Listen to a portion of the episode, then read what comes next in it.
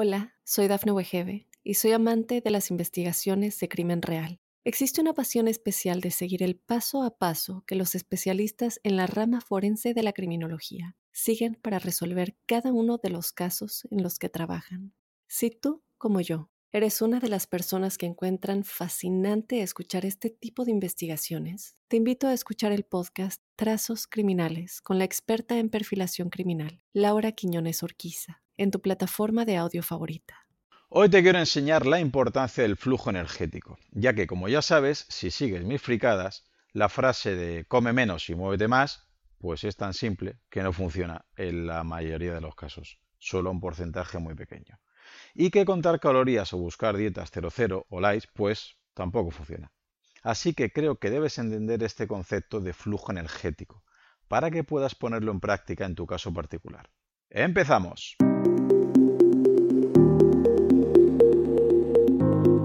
Hola a todos, bienvenidos al podcast Profe Claudio Nieto, un lugar en el que te facilito información sobre hábitos de vida saludables de una manera práctica y sencilla con un vocabulario apto para todos los públicos sobre nutrición, entrenamiento o fisiología para que puedas ir de la teoría a la práctica. Este capítulo pertenece a la serie de pérdida de grasa, en la que quiero que aprendas realmente cómo funciona este proceso fisiológico. Y para ello es necesario conocer en lo básico a tu metabolismo, para que luego, según tu contexto, puedas actuar de una manera o de otra. De primeras podrás pensar que las calorías no importan en absoluto, pero ojo, las calorías, queramos o no, algo importan. No vas a acumular grasa si comes menos energía, menos nutrientes o menos calorías de las que tus mitocondrias pueden procesar. Ni tampoco vas a quemar grasa si siempre comes más calorías, más energías o más nutrientes de las que tu cuerpo requiere. Las matemáticas, te gusten o no, influyen e importan. Pero aunque importan, no es lo único, sino que también influyen muchos otros factores. De hecho, hay muchísima gente que empieza a comer menos y al principio adelgaza y se estanca. Veremos posibles razones. Como ya te intenté explicar en el anterior podcast, la hormona que se encargaba de eliminar esta grasa era la HSL, que se llama lipasa sensible a hormonas, no lipasa sensible a calorías. Así que de primeras ya tiene que hacer que te replantees esto de las calorías. Es decir, Puede ser que reduzcas las calorías de tu dieta y empieces a bajar de peso, pero si te pasas con el recorte, se puede reducir, por ejemplo, la leptina, aumentar la grelina, bajar la actividad tiroidea o aumentar el cortisol. Si sigues comiendo poco con este estado hormonal, tu cuerpo se asusta y utiliza músculo para cubrir el déficit de energía.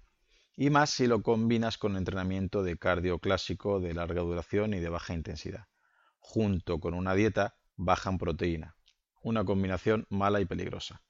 El resultado, pues que por un lado tendrás menos músculo, por lo que tendrás menos gasto calórico. Y es que debes saber que tu cuerpo gasta calorías para poder mantener el músculo vivo y activo, por lo que perder masa muscular es reducir gasto calórico. Por otro lado, como hemos comentado, comer poco y gastar mucho aumenta tu cortisol.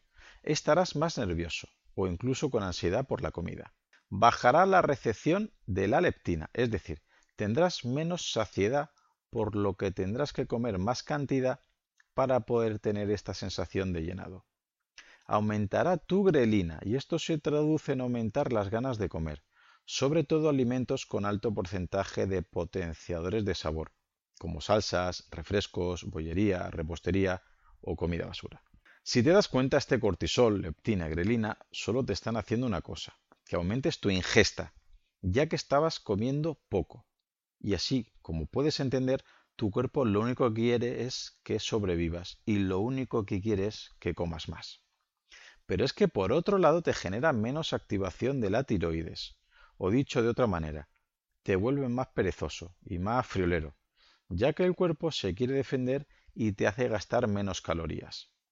Al generar menos calor, gastas menos calorías, por eso tienes más frío.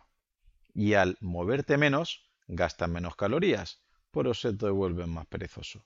La ecuación está muy clarita. Tu cuerpo te está pidiendo que comas peor, que comas más y que no te muevas, pero no porque te quiera fastidiar, sino para salvarte la vida, ya que él piensa que te vas a morir si sigues comiendo así de poco y moviéndote tanto como lo estabas haciendo. Es decir, la frase de muévete más y come menos tiene sentido pero tu cuerpo, como lo llevas al extremo, no te va a dejar hacerlo. Así que la fuerza de voluntad tiene un límite y una fecha de caducidad en muchos casos. Tú quizás seas muy espartano o muy espartana y puedas aguantar la tentación mucho tiempo, pero como te puedes imaginar, así no puedes estar toda la vida. Vale, entonces me estás diciendo que no hay que buscar un déficit calórico o un déficit energético, y entonces ¿cómo voy a adelgazar? ¿Comiendo mucho? Pues tampoco es eso. Hay que buscar un déficit energético, pero de manera indirecta, es decir, que sea la consecuencia de un estilo de vida. Para ello hay que entender el concepto de flujo energético, que es la diferencia de lo que comes y de lo que gastas, pero en términos absolutos y no relativos. Y tú ahora dirás, ¿pero qué me estás contando? ¿Eso cómo se traduce? No te preocupes, te lo voy a explicar con dos ejemplos. Por un lado, tenemos que tener claro que tenemos la ingesta energética o de nutrientes del cuerpo, es decir, lo que comes, aunque ya veremos que es mucho más fácil comer muchas más calorías cuando comes alimentos ultraprocesados que comida real, pero esto es para otro podcast. Por otro lado, aparte de esta ingesta, tienes un gasto, ¿no? Que son las calorías que usas, las calorías que gastas, que la vamos a dividir en cuatro apartados en estos ejemplos. Primer apartado, metabolismo basal, que es el gasto de calorías de, en tus funciones básicas, respiración, procesos digestivos, actividad cerebral, etc. Dos, termogénesis, que es el proceso de producción de calor de tu cuerpo para mantener la temperatura. Y esto está influenciado pues, por la digestión de alimentos, entre otras cosas. Tercero, ejercicio físico. Aquí hablamos de deporte. Correr, deportes colectivos, hacer pesas, crossfit, etc. Y cuarto, NEAT. N-E-A-T. Non-Exercise Activity Thermogenesis. Es decir, movimientos que no sean propios de un entrenamiento. Subir escaleras, andar, ir a comprar, bajar a tirar la basura, jugar a la PlayStation o bailar mientras te estás duchando. Bien, Claudio, por ahora solo me estás hablando de calorías o de energía o de nutrientes. Entonces, vemos que si mi ingesta es de mil calorías y la suma de mi gasto total, metabolismo, termogénesis, NIT y ejercicio, fueran también de mil calorías, tu peso se mantiene constante. Estamos en un equilibrio energético, ya que mil calorías ingeridas menos mil calorías gastadas es igual a cero. De igual manera que si nuestra ingesta es de 4.000 calorías y la suma del gasto total, metabolismo, termogénesis, NIT y ejercicio, fueran también 4.000 calorías, nuestro peso también se mantiene constante, porque estamos en otro equilibrio energético, es decir, 4.000 calorías que ingerimos menos 4.000 calorías que gastamos igual a cero. Aunque ambos están en equilibrio energético, el segundo tiene un flujo energético mucho más alto. En el primer caso el flujo es de menos 1000 calorías y más 1000 calorías. Como vemos hay un baile de 2000. Y el segundo ejemplo es de menos 4000 calorías y más 4000 calorías. Vemos que aquí hay un baile o un desfase de 8000 calorías. Vale, ¿y qué sucede? Porque si el cuerpo solo se limitara a las matemáticas ya estaría todo el problema resuelto. Es uno de los grandes problemas de los nutricionistas y endocrinos tradicionales, los que solo se basan en calorías in versus calorías out. Pero una vez más, esto es mucho más complejo. Hagamos una pequeña explicación de fisiología con dos ejemplos.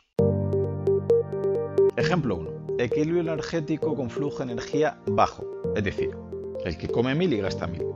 Todos conocemos algún ejemplo de estos. Le vamos a llamar desnatadín. Este desnatadín opta por consumir productos desnatados.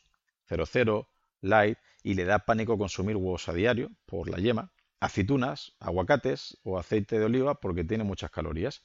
Y se pasa la vida buscando en los supermercados barritas de cereales con pocas calorías y ricos en fibra o productos 00. Busca el menor número de calorías posibles en sus ingestas porque piensa que las calorías son las que engordan y piensan que es el problema de su película. Además, su entrenamiento se limita a hacer algo de máquinas de gimnasio y alguna clase colectiva con balones gigantes de colores. Está claro que Desnatadin no me sigue ni en el podcast, ni en mi canal de YouTube, ni en mi blog. Pero, ¿qué le pasa a la fisiología de Desnatadin? Vayamos a ver los problemas que tiene. Primer problema de tener un flujo energético bajo. Pérdida muscular y pérdida de hueso. Al no consumir un mínimo de calorías y de proteína, no hay herramientas ni ladrillos para mantener estas dos estructuras, como son el músculo y el hueso. ¿Y qué pasa? Pues que se acaban degradando. El músculo es un tejido que quema muchas calorías en reposo. Cuanto mayor masa muscular, más calorías gastarás en el día a día. Por eso debes entender que si quieres perder grasa corporal, tener un mínimo de musculatura te ayudará y mucho en este proceso. Pero si desnatadín está en déficit de calorías, adelgazará, ¿no? Pues aquí vemos que no, ya que si pierde músculo, baja mucho su metabolismo basal y quema muchas menos calorías en reposo. Segundo, problemas de tener un flujo energético bajo, problemas hormonales. Recuerda que las hormonas más importantes que tenemos son esteroideas. ¿Y eso qué significaba? Que necesitas colesterol para segregarlas. Hablamos de cortisol, testosterona, progesterona, estrógeno, etc. Por lo que si todo lo que consume desnatadín es 00, light o desnatado, puede que no llegue al mínimo para producir este balance hormonal. Y te aseguro que con un bajón de hormonas esteroideas todo tu cuerpo funcionará mucho peor en absolutamente todas tus facetas a diario. Creo que no hace falta detallar lo que sucede a cualquier hombre si baja su testosterona más de lo debido o a una mujer si bajan sus estrógenos o progesterona. Tercer problema de tener un flujo energético bajo, peor rendimiento físico. Al ingerir pocas calorías, tu cuerpo se las quedará para funciones básicas e imprescindibles, como es hacer la digestión, o que vayan a tu cerebro o a tu sistema inmune o que tu corazón funcione de manera correcta. Y no para usarlas como fuente de energía para que juegues un partido de pádel o un partido de fútbol o para que hagas un peso muerto muy fuerte en el gimnasio. Es decir, normalmente te notarás cansado y sin fuerza. Así que, por mucho que estés comiendo mil calorías, si eh, entrenas más flojo o menos tiempo o menos días a la semana, estarás quemando menos calorías indirectamente. Cuarto problema de tener un flujo energético bajo, metabolismo más enlentecido. Aunque esto de enlentecer el metabolismo es un poco relativo. Tu organismo al notar que baja la ingesta calórica constantemente, pues baja su actividad tiroidea en la conversión de la tiroxina T4 a la triyodotironina T3, por lo que te notarás con menos ganas que nunca de subir por las escaleras en vez de coger el ascensor, de bajar a tirar la basura, de ir caminando al trabajo, etc.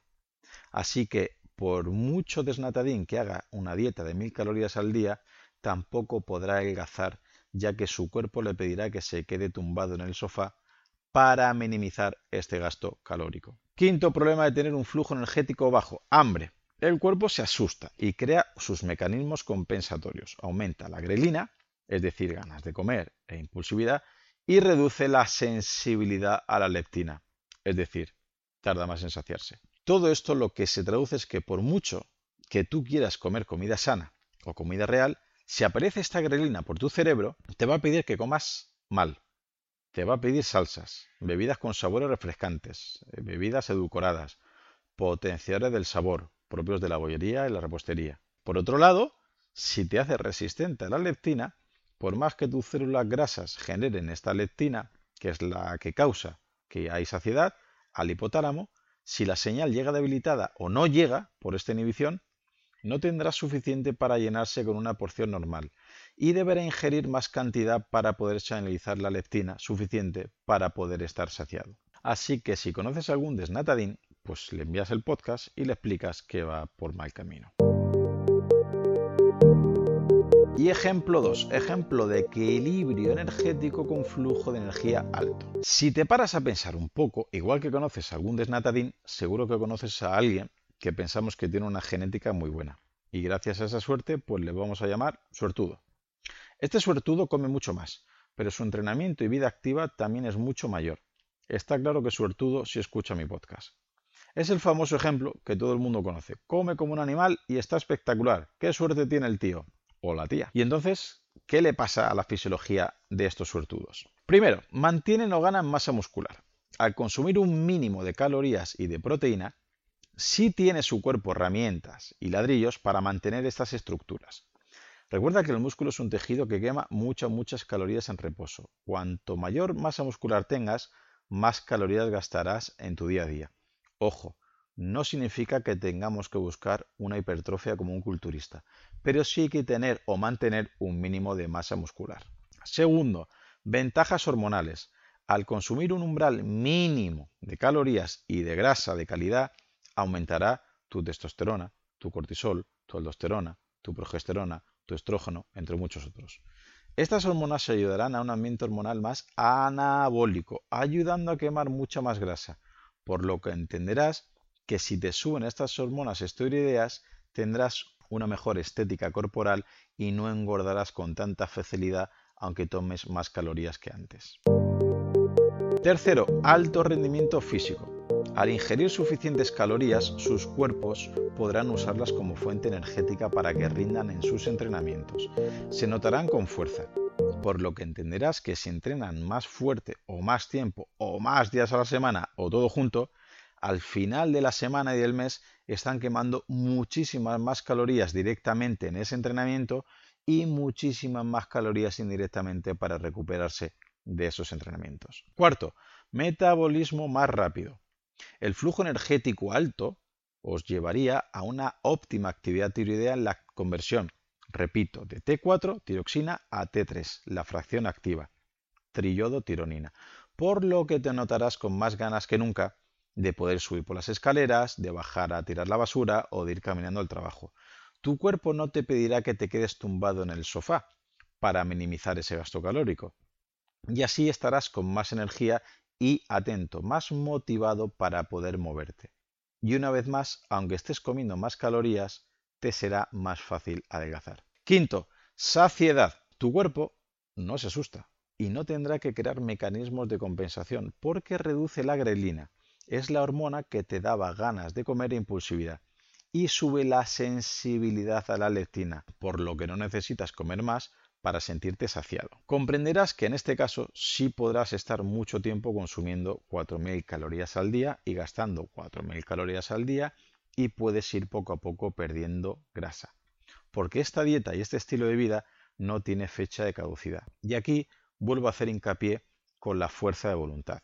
En el ejemplo de antes, la persona que gasta mil calorías y come mil calorías tiene un déficit hormonal que por mucho que intente ser espartano, tendrá fecha de caducidad esa fuerza de voluntad. Sus padres, sus hermanos o sus familiares le podrán echar en cara que no se está esforzando, pero con ese ambiente hormonal es imposible que esa persona perdure en el tiempo con ese tipo de pautas. Sin embargo, en este segundo ejemplo de persona hipotética que come 4.000 y gasta 4.000, vemos que tiene un ambiente tanto de microbiota como de mitocondria, como de hormonas hipotéticamente favorables, que lo que está haciendo es que no le cueste trabajo seguir estas pautas. Por eso este estilo de vida es mucho más fácil que perdure y esta persona ahora sí le será mucho más fácil tener fuerza de voluntad para estar con este estilo de vida y estas pautas mucho tiempo y seguir mejorando poco a poco. Así que antes de tachar a una persona que le falta fuerza de voluntad, analicemos su contexto para saber si es fuerza de voluntad real o que las condiciones hormonales, endocrinas y metabólicas no ayudan y la fisiología tienes que recordar que solo busca supervivencia y reproducción. Conclusiones. Ideas para aumentar tu flujo de energía y parecerte más a los sortudos. Primero, no reduzca mucho las calorías. Al no pasar hambre, elevarás la sensibilidad a la leptina, aumentarás la actividad de la tiroides y bajarás la grelina. Es decir, no tendrás antojos ni ganas de pegarte a tracones. Segundo, come mejor. Si metes un mínimo de proteína, aumentas tu termogénesis, por lo que aumenta el gasto calórico. Si ingieres un mínimo de grasas, aumentarán los niveles de hormonas anabólicas, como testosterona y factor de crecimiento insulínico tipo 1, por lo que facilita coger músculo y perder grasa. Pero también si ingieres un mínimo de hidratos, reduces exceso de cortisol en tu cuerpo que muchas veces causas por dietas muy extremistas o en épocas de mucho estrés. Tercero, entrena la fuerza. Tanto aumentar la síntesis de proteína como ganar músculo implica también mayor gasto energético. Recuerda que durante el entrenamiento de fuerza gastas energía, pero luego mantener ese músculo implica que tu gasto calórico a lo largo de todo el día aumente para poder mantenerlo vivo y sano. Cuarto, muévete más, mucho más en tu día a día. Incrementa tu NIT usando escaleras, caminando más o estudiando trabajando de pie cuando te lo puedas permitir, como yo ahora mismo en este podcast que mientras lo estoy grabando pues estoy dando paseos por mi salón. Quinto, entrena con alta intensidad un par de veces por semana. Mete series o intervalos de alta intensidad. En el propio entrenamiento gastas calorías, pero es que la magia ocurre después, al aumentar tu EPOC, consumo de oxígeno post ejercicio. Durante varias horas tu cuerpo está arreglando la paliza de las series y estarás disparando el gasto calórico horas después de hacer estas series tan desagradables. Sexto, agrega cardio aeróbico. Es también interesante, pero ojo, no debería ser el único entrenamiento que debes hacer. Probablemente hay otros más interesantes. Veremos en otro podcast por qué solamente hacer cardio a baja intensidad te vale hasta un punto, pero luego tenemos que meter fuerza e intervalos. Y hasta aquí la importancia de tu flujo energético. En unos días seguiremos con la serie de pérdida de grasa para que puedas entender estos procesos tan complejos y a veces mal explicados, para que no recurras a batidos mágicos o pastillas esperanzadoras, que al final nunca funcionan y te pueden dañar tu salud a largo plazo. O por ejemplo, ni hablar de las últimas noticias que estas semanas hemos estado comentando en redes sociales, como los famosos balones gástricos o inyecciones. Por favor, recurre a la fisiología antes que a las invenciones. Solamente agregar que si te ha gustado la manera de agradecérmelo es que lo compartas con algún amigo, sobre todo si es un desnatadín, familiar, grupos o compañeros de entrenamiento. Si ves interesante el contenido y quieres escuchar los próximos episodios, suscríbete en tu reproductor de podcast habitual. También recordarte que me puedes encontrar en Instagram, Facebook y sobre todo YouTube, Twitter o en mi blog Profe Claudio Nieto, donde intento compartir información que creo que es interesante aclarar y divulgar. Y un último favor, déjame una reseña en la plataforma que utilices, o un comentario o una nota. Me ayudará así mucho a darme a conocer y que pueda llegar este mensaje a mucha más gente y poco a poco que seamos todos más suertudos y menos desnatadines.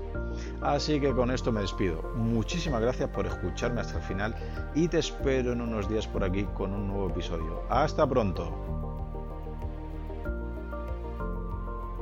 Hola, soy Dafne Wegebe y soy amante de las investigaciones de crimen real. Existe una pasión especial de seguir el paso a paso que los especialistas en la rama forense de la criminología siguen para resolver cada uno de los casos en los que trabajan.